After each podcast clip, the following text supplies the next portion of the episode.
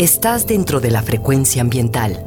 Listos para un recorrido por los temas más relevantes en materia de medio ambiente en nuestro estado. Frecuencia ambiental. Conduce Sandra Gallo Corona. Bienvenidos.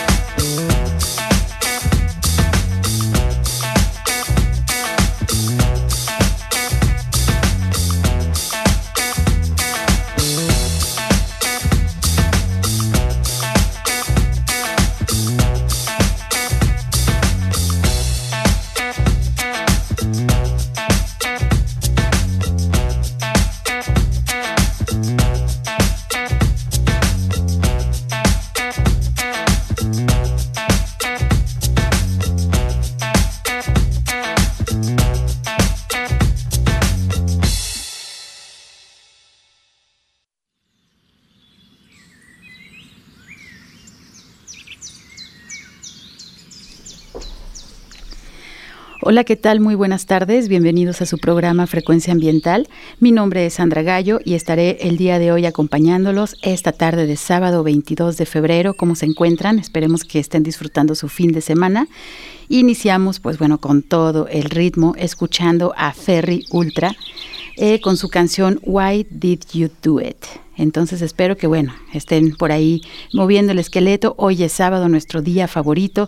Espero que se encuentren disfrutando. Y bueno, pues disfrutando de los últimos, de la orillita, del final del invierno.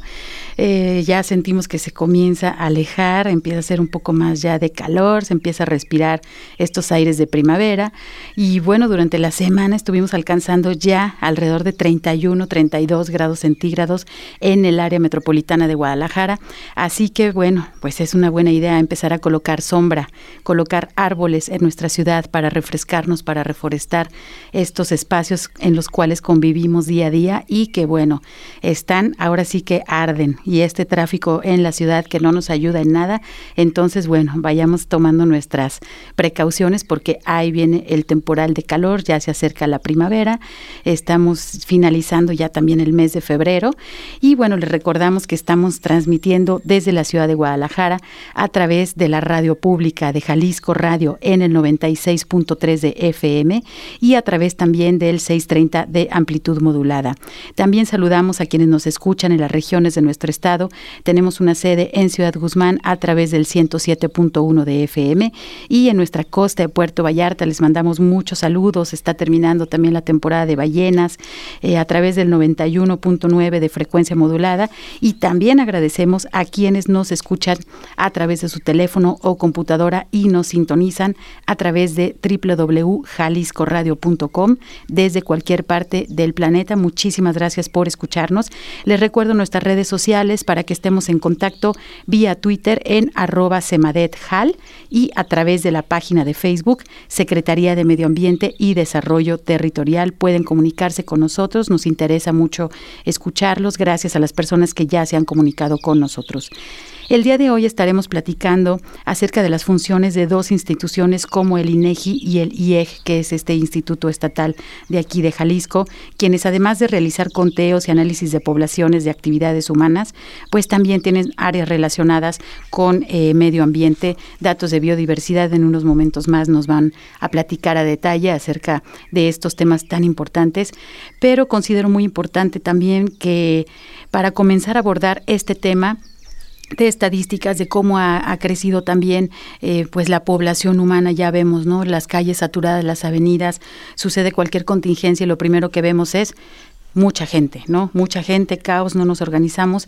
Entonces es importante conocer un concepto que es la capacidad de carga. Ustedes han escuchado de este concepto de capacidad de carga.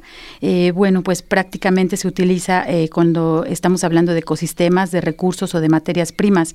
Esta es la capacidad que tiene eh, de soportar, digamos, el máximo número de individuos de, alguna especie y, que esa área se puede sostener. También tenemos el tipo de capacidad de carga turística, esto lo vemos en algunos de nuestros sitios eh, que son santuarios y bueno, están abarrotados también de turismo, pues esta capacidad de carga es la posibilidad biofísica y social que tiene determinado lugar para permitir un determinado flujo de personas mientras se realizan las actividades, en este caso turísticas, y a la par, pues bueno, se mantiene el desarrollo del área y la completa satisfacción del visitante. Cuando se rebasan esos parámetros, entonces significa que eh, pues el espacio ya no puede soportar esa cantidad de gente. Entonces, como el día de hoy vamos a estar hablando de eh, la riqueza biológica, pero también de cómo ha crecido eh, pues la población en nuestro país y sobre todo en nuestro estado, pues es importante destacar que México es un país megadiverso, entonces la biodiversidad se estudia a través de los genes, de las especies y de los ecosistemas. Eh, México es un país muy importante a nivel de especies, tenemos aproximadamente el 10% de especies que existen en el planeta, bueno, se encuentran en nuestro territorio, eh, eh, por eso nos conocemos como un país megadiverso. Digamos que alrededor de 200.000 especies, hablando de manera general, podrían habitar en este país. Y bueno, en lo que a ecosistemas se refiere, México y Brasil son los países más ricos de Latinoamérica, seguidos por Colombia, Argentina, Chile y Costa Rica.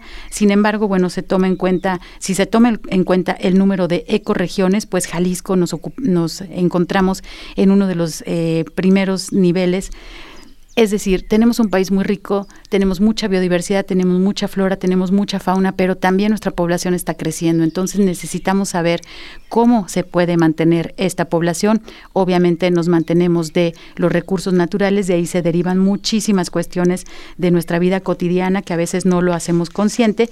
Y pues bueno, los principales factores que amenazan la biodiversidad son el cambio de uso de suelo, impulsado principalmente por las actividades agropecuarias, el crecimiento demográfico y de infraestructura, estamos hablando de carreteras, redes eléctricas, represas, eh, son temas bien conocidos aquí en nuestro estado también tenemos la sobreexplotación y el uso ilegal de los recursos naturales, los incendios forestales, que los tenemos también muy vigentes aquí en Occidente de México, en nuestro estado y en nuestra ciudad, y la introducción de especies invasoras y, por supuesto, el tema de cambio climático global.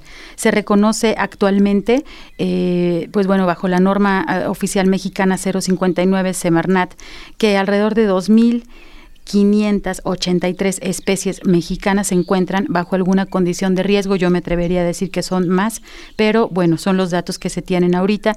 Eh, principalmente los mamíferos, anfibios, aves son los principales afectados hablando de, de, fauna, pero también sabemos que hay tipos de vegetación que son muy vulnerables. Entonces, bueno, es importante entender qué es la capacidad de carga, qué recursos tenemos en el Estado, pero también cómo está creciendo nuestra población y cómo vamos a hacerle para mantenernos, para que todos podamos tener acceso a lo que es agua, alimentación sana y por supuesto a un ambiente, a un medio ambiente sano. Vamos a ir a nuestro primer corte y regresamos que ya tenemos a nuestros invitados en cabina. Quédense con nosotros. Frecuencia ambiental. Vuelve en unos momentos. Quédate con nosotros. Estás sintonizando Frecuencia ambiental. Continuamos.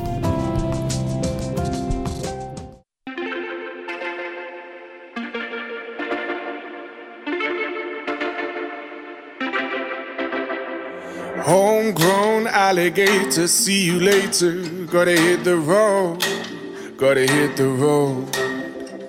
The sun ain't changed in the atmosphere, architecture unfamiliar. I could get used to this. Time flies by in the yellow and green. Stick around and you'll see what I mean. There's a mountain top that I'm dreaming of. If you need me, you know where I'll be. I'll be riding shotgun underneath the hot sun, feeling like a someone. Be riding shotgun underneath the hot sun, feeling like a someone.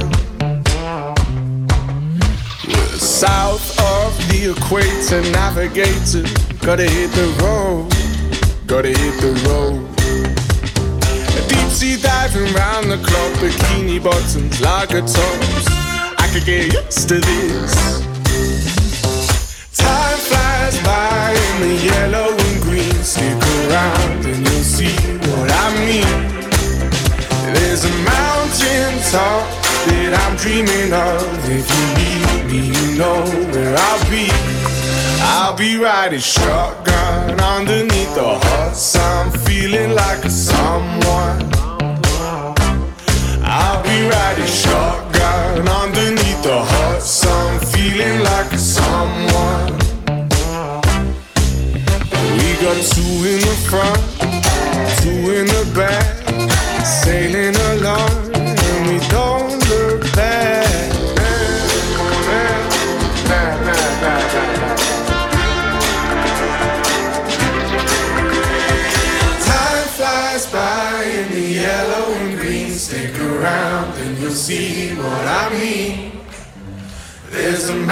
in time that I'm dreaming of. If you need me, you know where I'll be. I'll be riding shotgun underneath the hot sun, feeling like a someone. I'll be riding shotgun underneath the hot sun, feeling like a someone. I'll be riding shotgun underneath the hot sun, feeling like a someone. I'll be riding shotgun underneath the hot sun, feeling like a song on a song on a song.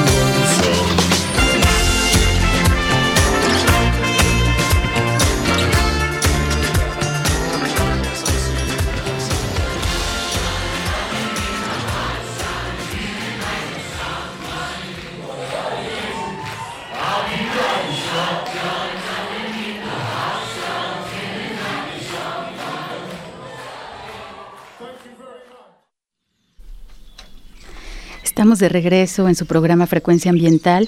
Acabamos de escuchar a Josh Ezra con su canción Shotgun. ¿Qué tal? ¿Les gustó? Espero que estén disfrutando de nuestro programa el día de hoy, sábado. Y bueno, pues sin utilizar más tiempo. Tenemos ya en cabina a nuestros invitados, quiero presentárselos. Eh, nos acompaña el ingeniero José Alberto Reyes Tinoco, subdirector de promoción del Instituto Nacional de Estadística y Geografía, el INEGI. Buenas tardes, bienvenido. Gracias, buenas tardes. Y también nos acompaña Santiago Ruiz Bastida, quien es director de Estadística Demográfica y Social del Instituto de Información Estadística y Geografía del Estado de Jalisco, el IEG. Hola, muy buenas tardes. Gracias por la invitación. Bienvenidos. Oigan, pues fíjense que ustedes ya por ahí han de haber escuchado de que obviamente estamos en el 2020 y se va a realizar el siguiente censo de, de población aquí en nuestro país y por eso, bueno, pues eh, eh, tenemos el día de hoy este tema. En el bloque pasado hablábamos de la capacidad de carga, es decir, inevitablemente, pues bueno, está creciendo la población y eh, se están disminuyendo los recursos naturales, hay afectación debido a, pues, digamos, malos manejos, ¿no? De, de, lo que es nuestra biodiversidad, nuestros espacios con riqueza natural. Entonces, pues tenemos que hacer el conteo a nivel México para saber cuántos somos y también cómo vamos a hacer para caminar hacia la sustentabilidad con tantos millones de mexicanos y también tantos millones de jaliscienses. De eso es de lo que vamos a platicar el día de hoy. Este, platícanos, por favor, acerca del INEGI. ¿Cuál es la tradición del censo en México? Bueno, en, México se tienen ya más de 125 años de, historia censal, de tradición censal. El primer censo oficial del que se tiene registro es el censo de Revillagigedo, de 1895, y a partir de ahí se, tiene información periódica de la población. El INEGI como instituto pues nace en 1983, integra a varias secretarías que antes trabajaban de manera independiente y ya surge el, INEGI. Pero el Censo de Población y Vivienda, que es el evento estadístico más importante que tiene México, se levanta cada 10 años en los años terminados en cero. En cada década, como ahora. Cada década, como ahora. Y, bueno, la información eh, del INEGI está plasmado en la ley, que es de uso obligatorio para la federación, estados y municipios. Esto es que la, todas las decisiones de política pública y eh, en materia de salud, de educación, de infraestructura, se toman en base a los resultados del censo. Y ahorita los resultados que tenemos del último censo son de hace 10 años. Es necesario actualizar la información porque si bien llevamos a cabo una encuesta intercensal en 2015, eh, mide más pocas variables que el censo y se aplica solo a alguna pequeña muestra de la población.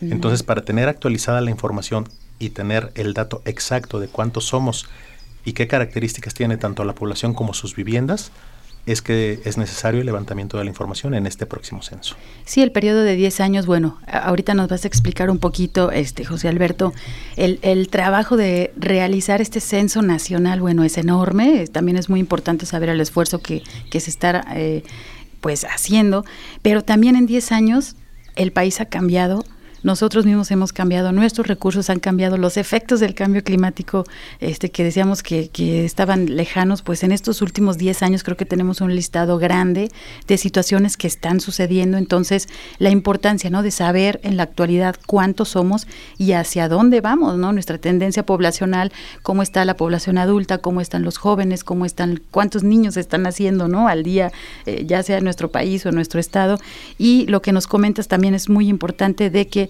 eh, todas las instituciones eh, de gobierno deben de utilizar los datos que son generados desde el INEGI, que es información oficial y que bueno, debemos eh, tener esa base. Así es. Y si bien tenemos otras instituciones como el CONAPO que hacen proyecciones de población para ir teniendo un, dato actualizado o anualizado del crecimiento poblacional, el dato oficial sigue siendo el del censo e incluso esas proyecciones de población se hacen con base a lo que mide el censo. Entonces, por, por, el lado que lo veamos, es el evento estadístico más importante y de ahí la, la importancia de la población de, de, participar, porque las decisiones que se van a tomar son en base a la información que proporcione cada uno de los ciudadanos. Y bueno, ahorita que tocas el tema de la participación, obviamente es básico que cada uno de nosotros, eh, cuando nos visiten eh, las personas encuestadoras del INEGI, pues bueno, participemos, demos esta información de nuestras viviendas, pero obviamente eh, la preocupación circula, ¿no? De, cómo está la situación de seguridad desafortunadamente en nuestro país. Entonces las personas dicen, bueno, ¿cómo puedo yo identificar a los encuestadores del INEGI? Si nos puedes explicar. Claro que sí. Hay varias formas de verificar la identidad de los entrevistadores. La más sencilla, quizá, y quizá que sea más a la mano en, las áreas urbanas, es consultar el sitio censo2020.mx.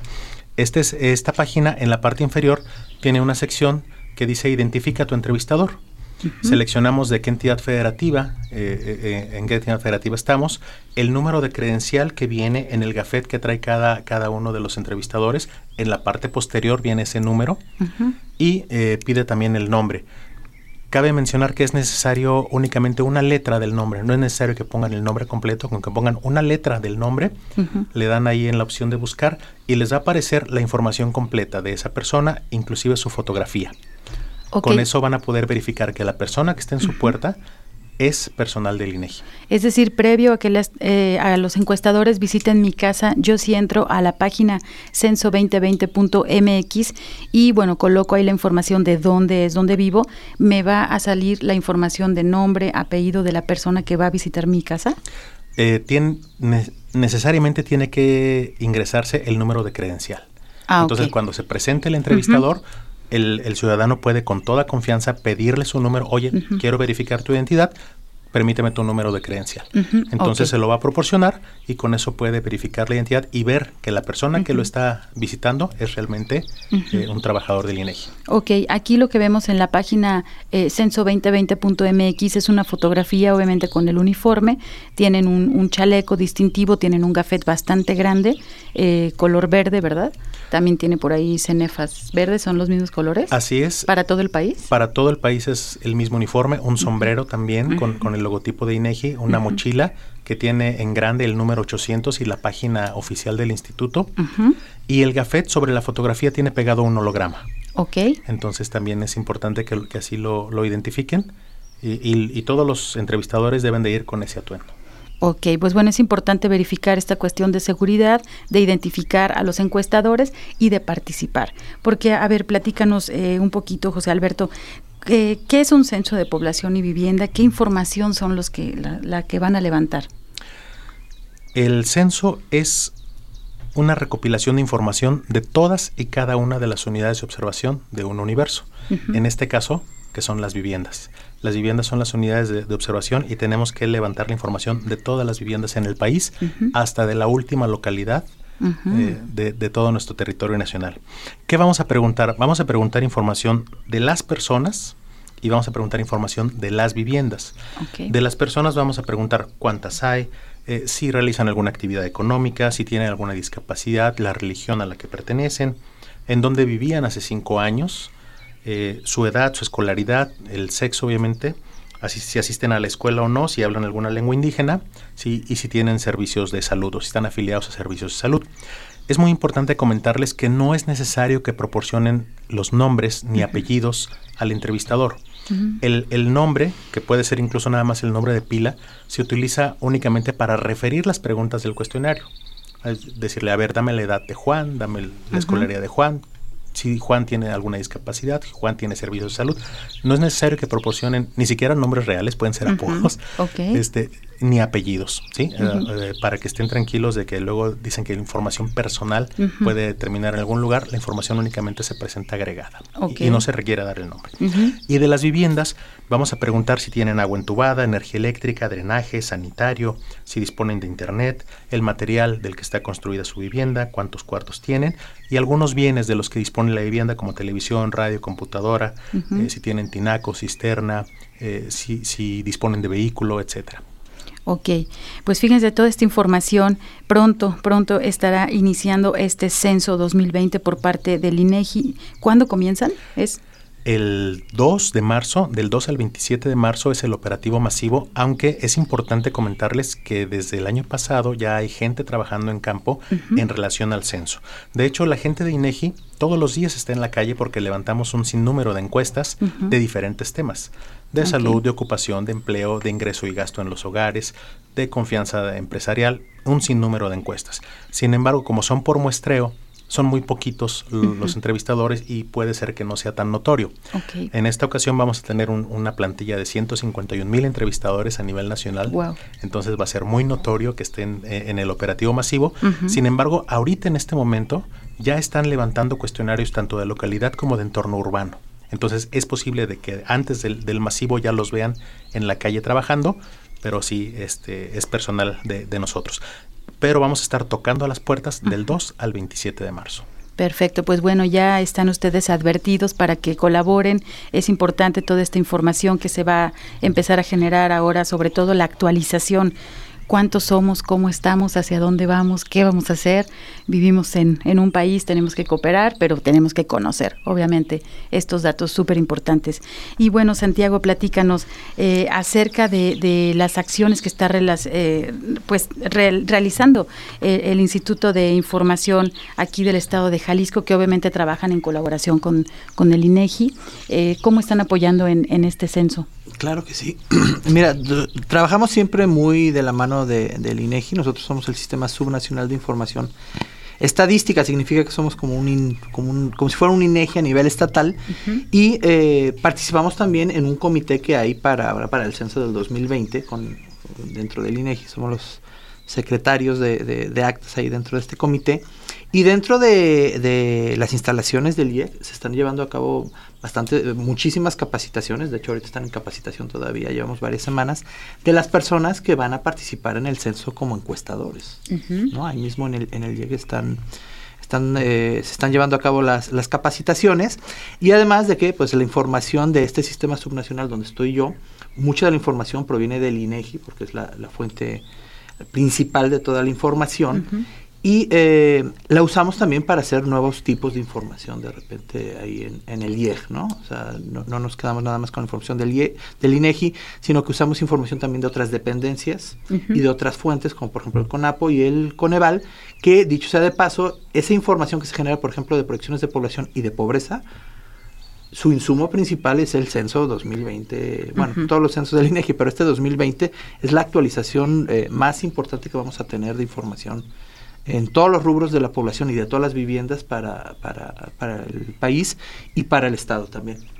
Fíjense qué importante eh, la colaboración entre una dependencia federal, estatal. Recuerdan, eh, la semana pasada estuvimos hablando de la Agenda 2030 y de los objetivos del desarrollo sostenible. Obviamente, para tener estas agendas a nivel internacional, para poder eh, comprometerse eh, con estos compromisos de poder alcanzar ciertos niveles de bienestar, de sustentabilidad, obviamente necesitamos generar esta información básica que, que estamos el día de hoy platicando. Entonces, para que ustedes que nos están escuchando se den cuenta de la trascendencia de que no nada más es el conteo, ay, sí vamos a saber que somos ya tantos millones, pero de ahí que se traduce justo en la colaboración entre instituciones para, eh, por ejemplo, aplicar a la Agenda 2030 para ver cómo vamos a alcanzar estos objetivos del desarrollo sostenible que tienen que ver con la pobreza, con, con este proporcionar alimentación de calidad. Si no sabemos cuántos somos, no es muy difícil también generar esas estrategias de atención a, los estados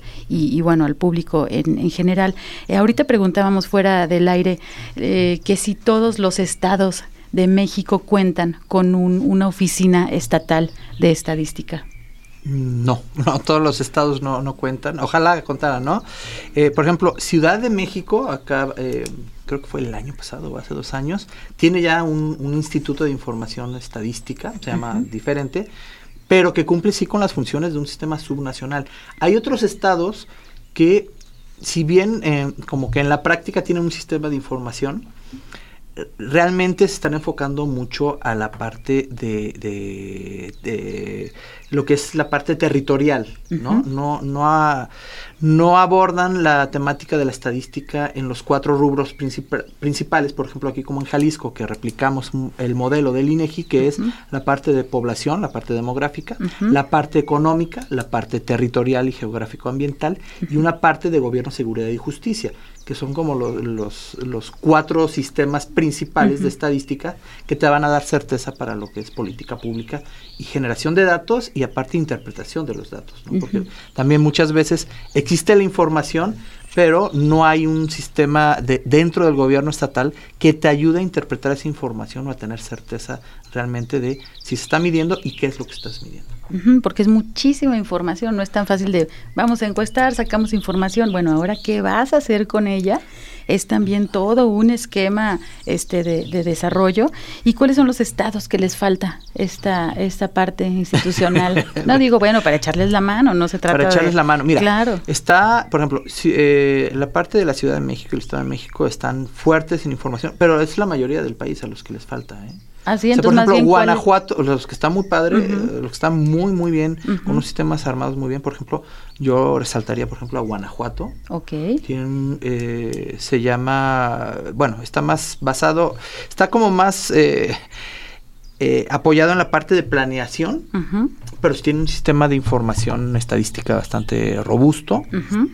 Ciudad de México también. Mira, Zacatecas también a, partir de un Consejo Estatal de Población que tienen, ellos también andan muy metidos en el análisis de información sin llegar a ser un sistema de información subnacional. Pero lo que sí te puedo decir es que desde la creación del Instituto de Información Estadística y Geográfica, Jalisco ha sido como de los más eh, fuertes en cuestión de sistema eh, subnacional y además que como trabajamos en conjunto con el INEGI, hay un comité estatal de información estadística que de lo que se trata es de reforzar las estadísticas que hay en los estados, estadísticas que se generan en las dependencias. Y lo que sí te puedo decir es, por ejemplo, ese comité en Jalisco es el, es el número uno a nivel nacional, bueno, lo ha dicho el INEGI, espero que no esté diciendo la verdad. No, pero es de los más fuertes, ¿no? Y, de repente se toma como un ejemplo para los otros estados, porque más allá de que haya un sistema subnacional de información estadística, ese comité lo que te ayuda es que todas las dependencias que generan información estén alineadas a producir información que te sirva y, eh, y que haya nuevos modelos para la generación y la interpretación. Claro, pues la, la, parte de colaboración, sí. Sí, y en los 32 estados se promueve eh, estos, estos comités. Aquí en nuestra región occidente, que es lo que nos toca ver como INEGI, que son las entidades de Jalisco, Michoacán, Colima y Nayarit, sí tenemos los, los comités estatales de información estadística y geográfica operando y los equipos de promoción que asesoran a las dependencias en el manejo y explotación de la información. Sí, pues si bien algunos estados faltan eh, de tener este tipo de, organizaciones, de dependencias, pues la colaboración a nivel regional existe y eso es muy importante. Y también, digo, yo creo que Jalisco no tiene ningún problema de ayudar a otras entidades, a otros estados, para justamente que se puedan desarrollar y conocer nuestras regiones. Bueno, vamos a ir a nuestro segundo corte de estación y regresamos. Estamos hablando eh, con personal del INEGI, del IEG, acerca de, bueno, bien el censo, cómo vamos, hacia dónde vamos, qué pasa con nuestros recursos naturales. Quédense con nosotros, regresamos en unos minutos. Frecuencia ambiental. Vuelve en unos momentos. Quédate con nosotros. Estás sintonizando Frecuencia ambiental. Continuamos.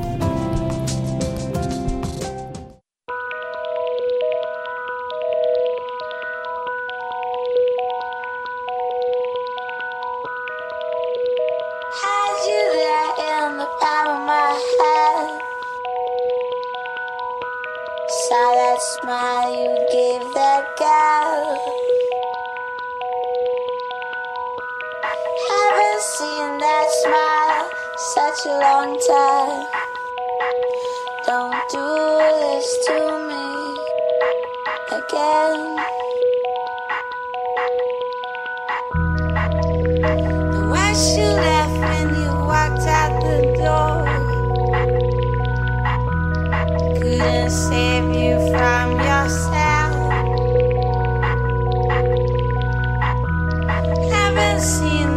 my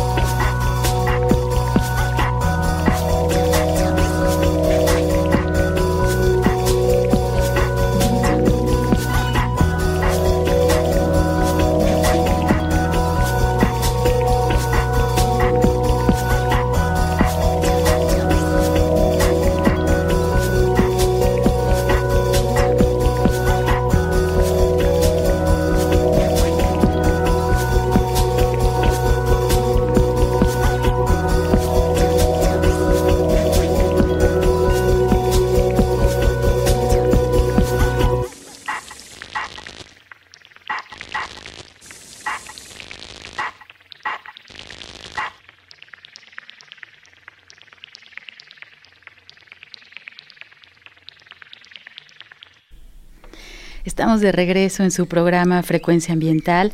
Bueno, después de irnos a los ritmos, ahorita nos fuimos a, la tranquilidad de Telepop Music con su canción Smile. A pesar de todo lo que está sucediendo en nuestro país, hay que sonreír, hay que mantener esa actitud positiva para que gane el bien en estos tiempos. Y bueno, pues estamos el día de hoy con nuestros invitados, el ingeniero José Alberto Reyes Tinoco, subdirector de promoción del Instituto Nacional de Estadística, Geografía. Eh, también nos acompaña Santiago Ruiz Bastida, quien es director de Estadística Demográfica y Social del Instituto de Información Estadística y Geografía del Estado de Jalisco. Y bueno, estamos eh, ahorita hablando de lo que va a ser el censo de población. Estamos en el 2020 y justamente estábamos hablando de la parte de innovación ahorita mientras Telepop Music nos deleitaba con su canción. Pues hace 10 años la tecnología era otra. Este, prácticamente ahorita estamos platicando también con Santiago, el IEG no existía hace 10 años. No. 2013 nos comenta. 2013 es la creación. Entonces, imagínense, del gobierno, de, por parte del Estado de Jalisco, pues bueno, no teníamos esta eh, institución complementaria al INEGI. Entonces, ahora con este censo que viene en el 2020, tenemos diferentes situaciones que utilizan la tecnología, también nos ayudan en la parte de ahorro del papel. Este, platícanos, José Alberto, por favor, qué parte de innovación trae este nuevo censo. Bueno, ahora la, información por primera vez se va a captar a través de dispositivos móviles. Eh, cada entrevistador va a traer un dispositivo móvil donde va a ir eh, registrando la información. Eh, es importante mencionar que la calcomanía que tradicionalmente se pegaba una vez que quedaba censada una vivienda, ahora se va a pegar al principio, ahora se va a pegar antes. porque esa calcomanía va a tener un código QR, con que es una serie de caracteres, con las cuales el entrevistador va a escanear ese código y va a ligar un único cuestionario a esa vivienda.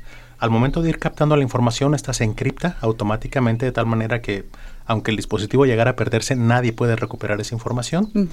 Y esto también nos va a permitir tanto ahorro de papel como procesar la información de una manera más rápida. Obviamente hay zonas eh, del país en que vamos a tener que levantar la información en papel, eh, ya sea por, por, por cuestiones de, de- de falta de infraestructura este, de comunicaciones o también por cuestiones de, de seguridad. Hay zonas donde el entrevistador pues, va a tener que entrar con cuestionario en papel para no ser eh, víctima de, de delincuencia y que no le, le, le roben el dispositivo. Pero bueno, son zonas que ya están identificadas, pero en su mayoría se va a levantar la información eh, a través de dispositivos móviles. Y es muy importante que sepan que ahora la, la calcomanía la vamos a pegar primero antes de levantar el, el- el cuestionario. Esto nos va a permitir tener ya resultados preliminares del censo en el mes de noviembre de este mismo año. Ok, y antes se tenían...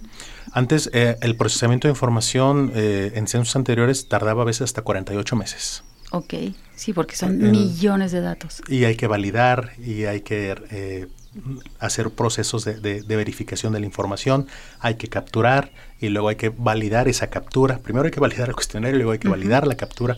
Entonces eran procesos muy largos. Ahora eh, esperamos tener resultados preliminares en noviembre y los definitivos en junio del próximo año. Son nueve, sí, eh, era lo que estaba viendo, ¿no? Por ejemplo, antes eran 49 meses para el, el ejercicio anterior y en este estaban hablando más o menos de nueve meses, ¿no? De que vamos a tener ya la información.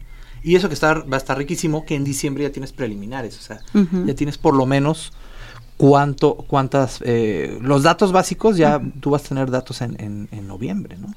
Sí, una de las ventajas pues también de la actualización de utilizar la tecnología. Acuérdense ustedes, hace 10 años, digo, si son jóvenes y nos están escuchando, hace 10 años no tenían celular. Ahora no se pueden despegar de ellos.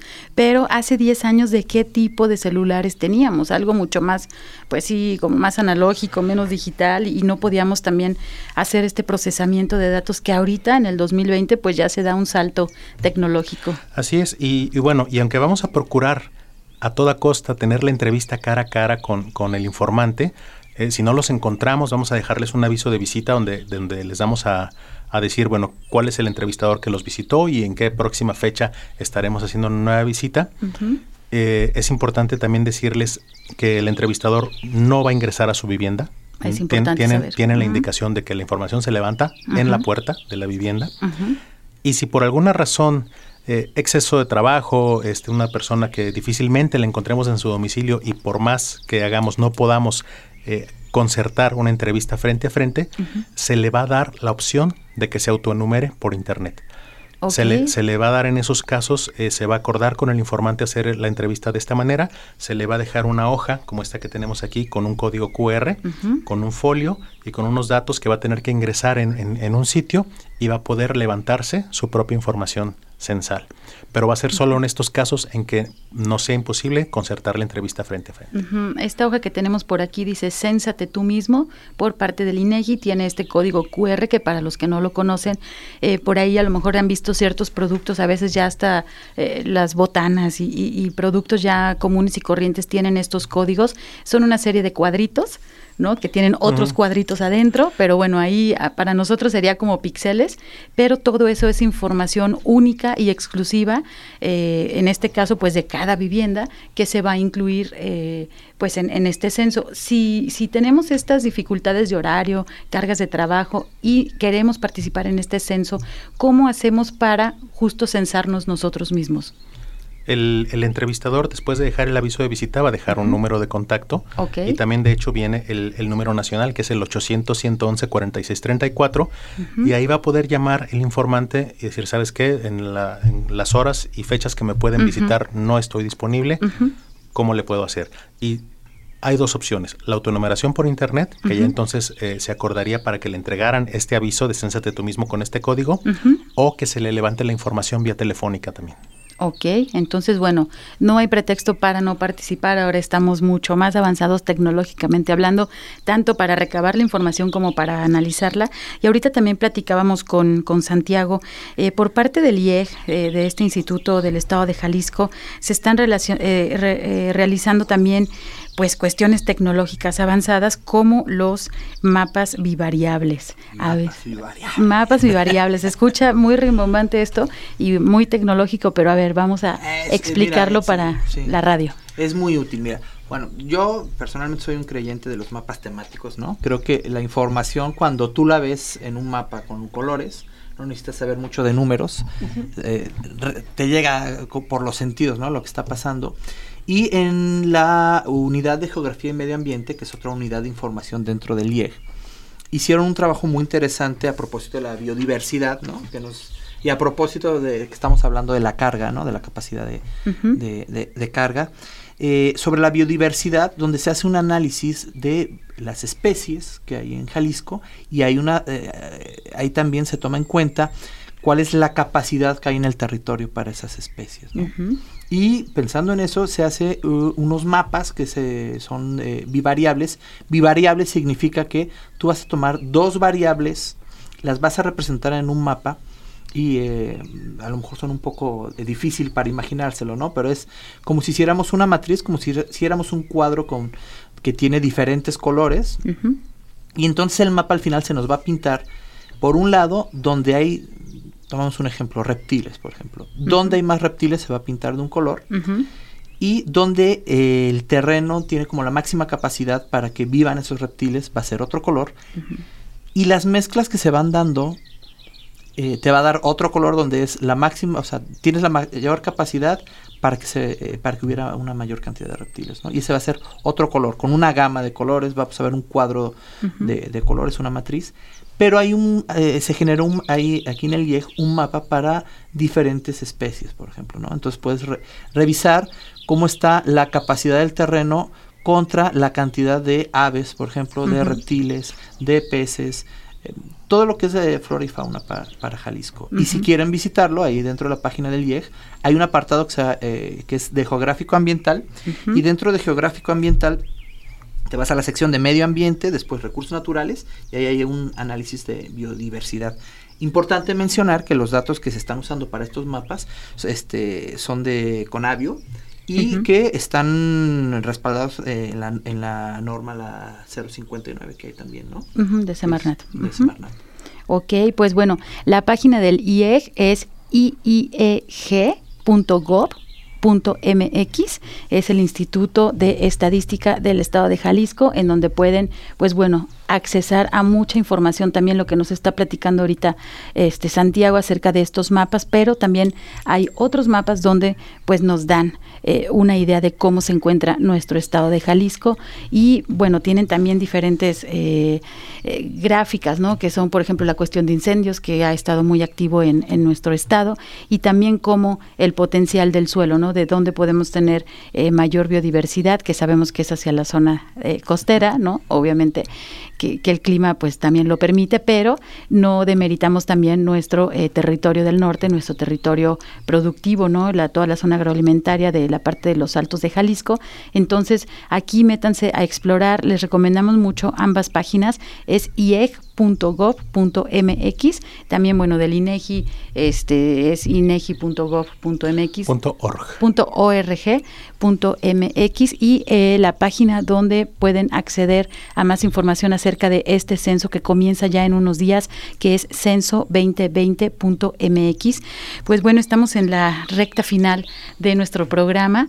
Eh, si quisieran, eh, José Alberto, pues hablarnos de la importancia ya para cerrar de la veracidad de los datos, de que si vamos a participar, pues ahora sí que no echen mentiras, ¿no? En, los datos que les están eh, proporcionando ya en nuestros últimos dos minutitos de programa.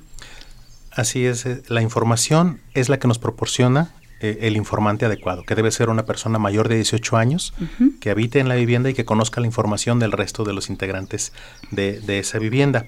Eh, el cuestionario es muy rápido, es un cuestionario que se aplica en, en 12 minutos, son 38 Ok. preguntas, aunque va a haber un cuestionario ampliado que se va a levantar solo en alguna muestra de, de viviendas muy pequeña para profundizar en algunos temas. Pero el cuestionario básico, el que se va a aplicar a toda la población, no lleva más de 12 minutos. Y justamente como con esta información se toman decisiones de política pública, es importante que sea información veraz. Si, si el gobierno va a determinar, por ejemplo, cuántas vacunas se van a necesitar para el los próximos años y, se va a contar, por lo tanto, a la población que está en las edades de, vacunarse para cada tipo de enfermedad, bueno, pues es importante que sea información veraz para que se pueda planear correctamente. Y como eso hay muchos ejemplos de, de que la información se utiliza y por lo tanto tiene que ser lo más apegada a la realidad posible pues todos hay que participar, hay que proporcionar la información verdadera, es para el bien mismo de nosotros, de nuestras comunidades, de nuestro estado, de nuestro país.